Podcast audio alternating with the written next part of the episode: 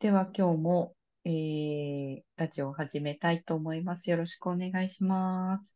はい、お願いします。えー今日のテーマは、えー花粉症ですね。これは、えーインスタの今日の、えー薬膳茶でもちょっと前にご紹介しましたが、えー花粉症皆さんだいぶ辛い時期、ピークになってきていると思いますが、えーこの花粉症について、えーいろんな漢方などなどのお話を織田さんに伺いたいと思います。よろしくお願いします。はい、お願いします。えー漢方では花粉症の原因っていうのは、えーまあ、水体とか水毒という、えー体の中の水の代謝が、えー悪くなって、えー水が溜まってしまっている人の症状のことというふうに考えています。はい、水体ですね。そうなんです。水体とか水毒というような言い方をしますけれども、はい、で花粉症の代表的な症状っていうのは、やっぱり鼻水が出るですよね。はい、はい。この鼻水っていうのがですね、水なんですけれども、まあ、はい消化とか消化代謝されきれずに、えー残ってしまったもの、余ってしまったものが鼻から出ている、溢れているっていう現象というふうに考えているんですね。うんうん、うん。そう。で、この水の代謝ですよね。これに関わってくる五臓っていうのが、肺と火だ、火なんですね。はい、はい。で、火っていうのは、あの、消化機能を司っていますけれども、ここで食べたものとか飲んだものを、まあ、飲食物とか栄養物に変えたり、水に変えて、ということで、水を作り出しているのが火というところですね。はい、はい。で、この水を作り出した火が、火が水をだ作り出しているんですが、はいこの水を肺が引き受けて、全身に呼吸とか汗とか尿として、えー代謝、排、排出させたりしているんです。うんはい。うん、なるほど。この火と、はい。なんかおさらいみたいになりますけれども。いやいや、えーすごい、あのー復習になりますよね。火が、まあ、あのー作ったものを肺が運搬してるっていうイメージですかね。うん、そうですね。その通りですね。そう。で、この2つの、えー、五五臓のうちの2つのね、連携がうまくいっていればいいんですけれども、うんまあ、何らかの理由で、例えば、火が、火に、えーが正常に働かない、健康でなくなってくると、えー水がどんどんと代謝されなくなって、えー体の中に、えー溢れてきたり、溜まったり、また水がサラサラせずにですね、痰のようなドロドロした存在になって、まあ、あちこちについて、あのいわゆる本当に痰絡みになったり、えーまあ、足につけば足のむくみになったりというようなことになってくるんですね。はい、はい。はい。で、もちろん肺の方にも、えー水がいって、それがあの痰のようになって溜まってしまうわけです。うん、うんはい。それでですね、肺という、えー五臓の一つは、えー鼻と密接につながってるんですよね。鼻と肺がつながってるんですね。つながってるんですね。で、溜まってしまったドロドロした、えー水がですね、えー鼻を通して、えー溢れてくる。はい。うんというのが鼻水という現象になります。なるほど。はい。花粉症、やはり皆さんね、鼻水出る方多いと思うんですけれども、はい。はい。この鼻水にも、まあ、大きく分けると2つタイプがありまして、はい。まあ、サラサラした、えー白い水のようなものがこう流れ出てくるようなタイプの人は、えーどちらかというと体が冷えているタイプの人なんですね。うーん、なるほど。はい。はい。えーですね、こういう方に、えー対して、えー効く、えー漢方薬っていうのもありますし、はい。はい。また、それは後でお話ししますね。はい、はで、い。もう一方のタイプの人は、このサラサラした鼻水ではなく、どちらかというと粘りがあの強くて、えーまあ、時に黄色がかっている鼻水が出る方。はい。はい。こういう方は体に熱がこもりやすい人で、まあ、ストレうん。スが多い人が多いうん。ですね。なるほど。はい。だから鼻水、あの、一つでも、あの、タイプが違いますので、それに対応する、えー漢方薬っていうのもまた違ってくるんですけれども。うん。はい。くくりにはできないんですね。そうなんですよね。うん。はい。ちょっと、ちょっと漢方薬のお話しすると、はい。どういうふうに養生をするから、えー花粉症が、あの、症状が良くなるかっていうことも分かっていくと思うんですけれども、はい。えー最初にお話した鼻水がよく、あの、水のような状態でサラサラ出るタイプの人、こういう人は体が冷えてるんですけれども、こういう方は肺を温める必要があるんですね。うん。はい。で、肺を温めるこ、あの、生薬と、あと水をあの、まあ、排出する生薬の組み合わせで、まあ、この小生竜湯っていうのがあるんですけれども、はい。小生はい流湯ですね。はい。これは代表的な漢方薬なので、ちょっはい。と皆さん知っていてもいいかなと思うのでお話ししましたけれども、はい。はい。ラジオだからね、な、あの、なかなか小生竜頭ってさらっと聞いてもわからないと思うので、漢字としては、はい。えーそう小さい青の、えー竜のお湯ですね。湯の、塔っていうのはまあ大体湯って書きますけれども、はい。はい。わかりますか？それで、小生はい。流湯ですね。はい。そうはい。なんです。はい。この、これを飲んで効く方は体が冷えたタイプの花粉症の方が多い。で、鼻水が、えーあの水のように出るタイプの人。うん。で、生薬の内容としては、というか目的としては、肺を温める。うん。そして、えー水を、えー抜くってことですね。うん。はい。そういう生薬で構成されているのが効きます。なるほど。はい。なんか鼻水が出てるときに肺を温めるっていう発想にならないですよね。そもそも。あー、そうですよね。うん。だからだか大らこれを知っ。てると、まあ、はい。漢方薬を、まあ、もし飲まないとしても、はい。肺をね、温め、体を温めることで改善ということは、もう、あの、ね、治るとまではちょっと言い切れませんけれども、はい。はい、そういうアプローチをしていただくことが大事だっていうのが分かっていただけると思うんですよね。うん、うん。はい。はい。あとわもう。一方の、はい、鼻が詰まっていて、ちょっと、あの、もしかしたら黄色い鼻が出るような方、はい。はい。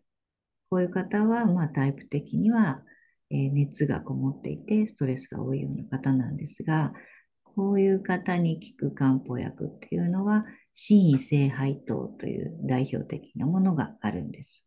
はい。心位性配糖ですね。はい。はい。漢字お分かりになります。これは辛いに、はい。えっと、征夷大大将軍の夷に、はい。清らかの清に、はい灰にお湯ですね。そうです、そうです。はい。で、真意という、えー生薬がメインであるんですけれども、うん、うん。はい。えーこれは、あの、どちらかというと、熱を冷ます、冷まして、えー鼻通りを良くしてくれるタイはい。プの生薬です。うん、はい。炎症が起こってるというふうに考えた方がいいですね。こういう鼻詰まりの人は。なるほど。はい。で、鼻腔を通してくれるあの働きが強いですので、真意っていうのは。はい。これもよん、く効くあの漢方薬になります。なるほど。うん。そうなんです鼻腔を通す働きっっていうのが真意にあるんですね。そうなんですね。はい。うんうん割とストレスが多めの方におすすめっていうことですよね。はい、ストレスが溜まっているような、まあ、割と、だからがっしりしたタイプの人の方が鼻づまりで、えー鼻があの黄色くなりがちというふうな分類をしますね。はい、一概にはもちろんね、言えないんですけれども、うんうんはい、どっちのタイプが多いですかね、花粉症はね。どうですかね。まあ、私個人的には1の、あの、もうサラサラした鼻水が際限なく出るっていうタイプなんですけど、多いですね。そうこです。ちらの方が多いのかもしれないですね、もしかしたら。そうですね。花粉症で一番出てるのが小生竜頭だと思いますのでう、ん、はい。まあ、これで困って、こういう症状で困っている方は、こういったものもありますということです。はい。うんちょっと今思ったんですけど、2番目の心因性肺糖の方は、例えば花粉症でなくても、風邪をひいた時ってどっちかっていうと2番のタイプが私は多いんですけど、そうですね。これは、はあの副鼻腔炎の方にもよく出される漢方薬なんですね。ああ、なるほど。うん、副鼻腔炎の方はもう、あの鼻腔の中で炎症を起こしちゃってるので、はい、はい。はい、熱を取ってくれ、くれつつ、あの鼻を通してくれるというものです。なるはい、ほど。副鼻腔炎になっちゃうともうね、これはかなり長期に、えー使うような形になるとは思うんですけれど。うんうん辛そうですもんね。寝る時なんかも結構辛いっておっしゃいますよね。うんなるほど。はい、そう、だから、まあね、抗生物質っていう、あの、に行きがちですけど、こういうのもありますというのを知っておいてもいいかもしれないですね。うん、はい。ありました。森田さんは花粉症は私、ね。もう何年も、もう全然薬もいらず、うんあの症状も出てなかったんですけれども、はい今年はちょっと、あの、一応、まあ、暴飲暴食をしたということをきっかけにですね、ちょっと症状が出たんですね。なので、あの、小生流飲みました。ああ、はい。やっぱり胃腸が疲れるとどっと、その、まあ、花粉症の症状も高まっていくなっていうのは私も体験として感じてるんですけど、あもうまさにそうですよね。あの、はい肺と大腸っていうのも、実はつながっている、まあ、表裏の関係なんですね。なるですほど。ですので、というか、まあ、こういうことから考えても、はい。あの、大腸の、えー環境っていうのは、すごく肺に影響しますよね。うんうんうん。なるほど。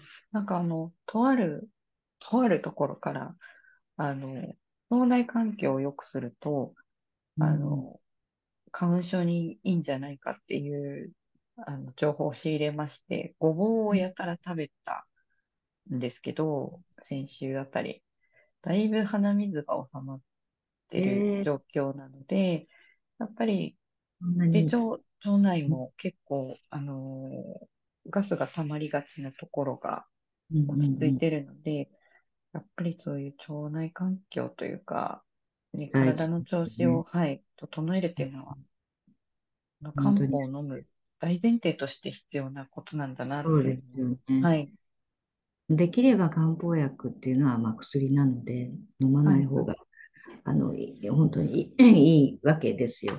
その。前の前段でやっぱり腸内環境を日々整えていれば、まあうん薬にお世話にならなくても済むし、うん、はい、あのすよね。ごぼうはそんなにいいんですね。まあ、その、私の体の中では、そういう食物繊維が腸に必要だったっていうところだとは思うんですけども、うんまあ、そうやって体の調子を整えると、より、あの、症状も収まっていくなっていうのを実感したので、そうですよね。まあ、花粉症以外で、例えば症状をお持ちの方でも、まずはこう体調を整えるところから始めてっていうのも、はい、大事なのかなって思いました。日々の食生活が、はいと、まあ、生活習慣が全てですよね。そうですね。うん、だからそういう意味では、ははいい、今、春で、あの、織田さんにも教えていただいたように、うんえっと、春は肝、五臓、五臓のうちの肝ですね。肝が影響ね。を受けやすいっていう、はい、はい、自律神経をあのそうで乱しすね。ます。そこは肝が管轄しているので、そうですね。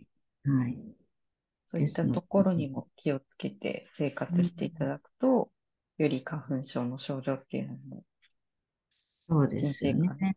できるのかなと思いますね。そうですね。今日は、まあ、鼻水のお話から、まあ、漢方薬を紹介して、漢方薬な、どういう効かせ方をするのか、まあ、あんまりディープにはお話しなかったんですけれども、それによってどういう養生が必要なのかっていうことをちょっと、あの、少しでもイメージしていただけたらなと思いましたけれども、うんうん。まあ、今出たように、やっぱり腸内環境を整えるのが一番なので、はい。まあ、ごぼうとかね、そういう食物繊維のものを食べるっていうのも大事だし、あと、本当に、あの、私も日々、あ週にね、2回ぐらい、えーインスタグラムで、あの、薬膳茶の、あの、紹介をしておりますけれども、薬膳茶の中には腸内環境を整えるものがすごくたくさんあるので、うんうんぜひぜひ、あの、どんなものでもいいと私は思ってます。まあ代表的なものとかね、血明石とか、うんあとは、あーまあレモングラスとかってちょっと今今ね、ふっと浮かびますけれども、はいどんな薬膳茶でも、まあブレンドしてますから、あんまりこう、どっちかに偏りすぎないっていうのもいいですし、うんまあ、日々そういうお茶でね、えーお茶と食事で体を整えていただくっていうのが、本当にいいと思います。わかりました。